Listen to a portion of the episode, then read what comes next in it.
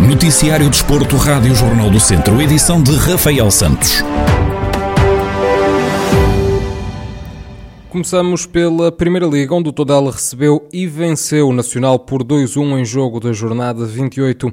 Depois de estar a perder por 1-0 aos 14 minutos, a equipa beira consumou uma reviravolta com golos de Murilho e Ricardo Alves. Na conferência pós-jogo, Paco Estaran, treinador do Tondela, não esconde que este triunfo foi um passo importante na corrida pela manutenção, mas lembra que as contas ainda estão longe de estar fechadas. É, garantido não é, não é nada.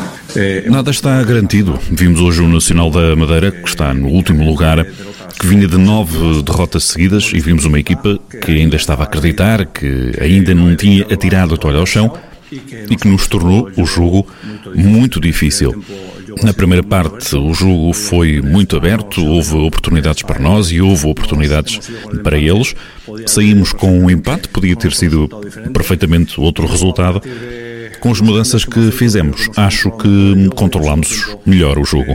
No segundo tempo tivemos oportunidades, eles também tiveram, creio que uma, com uma boa intervenção de Pedro Trigueira, mas nós tivemos eh, também a oportunidade de fechar o jogo. Vimos que nada está fechado, tudo pode acontecer.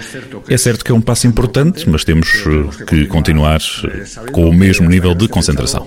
Há que continuar com o mesmo nível de concentração. Manuel Machado, treinador do Nacional, admite que saem tristes de Tondela com esta derrota, que aos olhos do técnico foi injusta.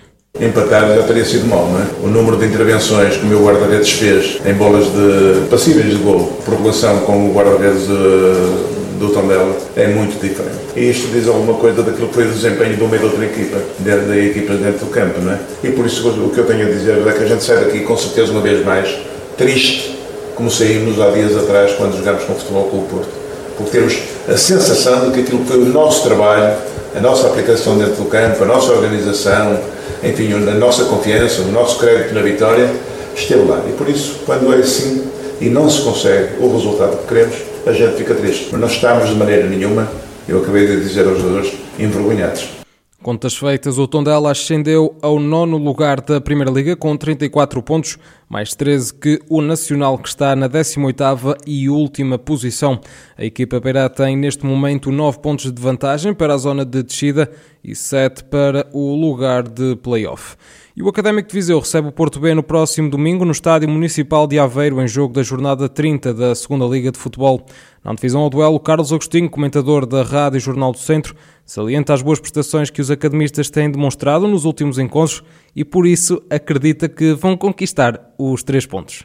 Sabemos que com o aproximar do final do campeonato as possibilidades de, de, de, se ganharem pontos vão, vão encurtando e cada jornada que passa é menos uma oportunidade. É verdade que, que, o académico nas últimas jornadas e falando de resultados não tem sido os pretendidos, mas há uma coisa que nos garante alguma confiança e pensar no futuro de uma forma positiva. Sabemos que o Porto também está numa situação não muito, não muito confortável. Aquilo que, que eu quero dizer é, é que o académico e eu tenho visto os últimos jogos. Não ganhou, mas demonstrou uma capacidade grande, um espírito de sacrifício enorme, um, um, uma demonstração de querer, de vontade de, ultrapassar o momento que está a atravessar e eu confio, eu confio que, que, vai conseguir a vitória. O Académico de Viseu ocupa atualmente a 14ª posição com 29 pontos, apenas mais 3 que o Porto B que está na 18ª e última posição da segunda Liga. O apito inicial da partida está agendado para as 11h15 da manhã do domingo. E Marcelo Ribeiro e Pedro Gonçalves, jogadores do Castro Daire, foram escolhidos para a equipa do ano da Série D do Campeonato de Portugal. Em declarações exclusivas à Rádio Jornal do Centro, Marcelo, avançado e capitão do conjunto castrense, admite que é um orgulho ser reconhecido pelo segundo ano consecutivo e salienta a importância desta distinção acaba por, por ser o motivo de orgulho mais um ano, mais uma vez, porque no ano passado também, também acabei por ter esse reconhecimento, mas o que, o que me preze mais aqui e, e, o que me alegra mais é, é, é, o clube ter-se mantido mais um ano neste campeonato e, e manter a, a, possibilidade dos jovens aqui do Conselho também poderem disputar eh, estes patamares, que, que acaba por ter muita visibilidade para eles, porque eu acabo por já, por já ter uma idade que, que não me permite passar mais, mais que isto. Pedro Gonçalves, guarda-redes do Castro Daire, admite que este é um prémio sobretudo coletivo. O Guardião destaca o trabalho realizado por todo o plantel, que só assim permitiu esta distinção sem dúvida que, que, é sempre bom quando o, nosso trabalho é reconhecido, mas acima de tudo, ainda que seja um prémio individual, este prémio, não, ou seja, não o referencio só a mim, à minha pessoa, eh, porque o coletivo, para mim, está acima da parte individual e só, só pelo simples facto de ter o grupo de trabalho que tive ao longo destes dois anos, eh, de pessoas com muito caráter, de pessoas que, que, me ajudaram bastante na minha evolução enquanto atleta e enquanto ser humano. É assim, este prémio, mais que, que aquilo seja, ou seja, da parte individual, é um prémio coletivo, porque sem eles eh, acredito, não acredito que tivesse alcançado este feito. Marcelo Ribeiro e Pedro Gonçalves foram então escolhidos para fazer parte da equipa do ano da Série D do Campeonato de Portugal, onde o Castro Daire assegurou a manutenção, ficando no sexto lugar com 35 pontos. E no futsal, o Viseu 2001 despede-se da fase regular do campeonato da Primeira Divisão com um jogo em casa no próximo sábado, frente ao Lanterna Vermelho Dinamo de São Joanense.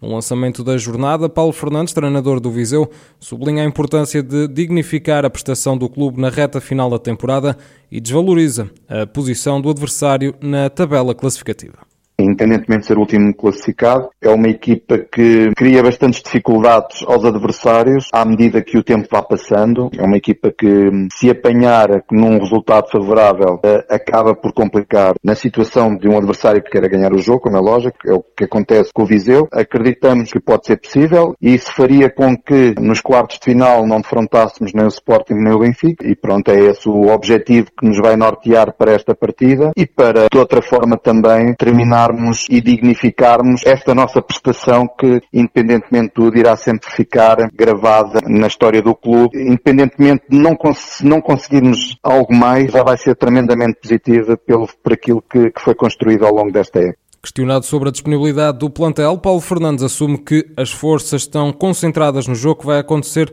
depois do duelo frente ao Dinamo.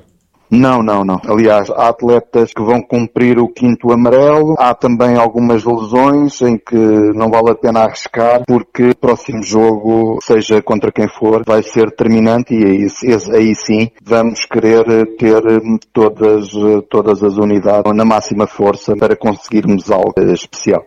A antevisão de Paulo Fernandes, treinador do Viseu 2001, equipa que vai a jogo este sábado em casa frente ao Dinamo de São Joanense. O apito inicial está marcado para as 5 da tarde.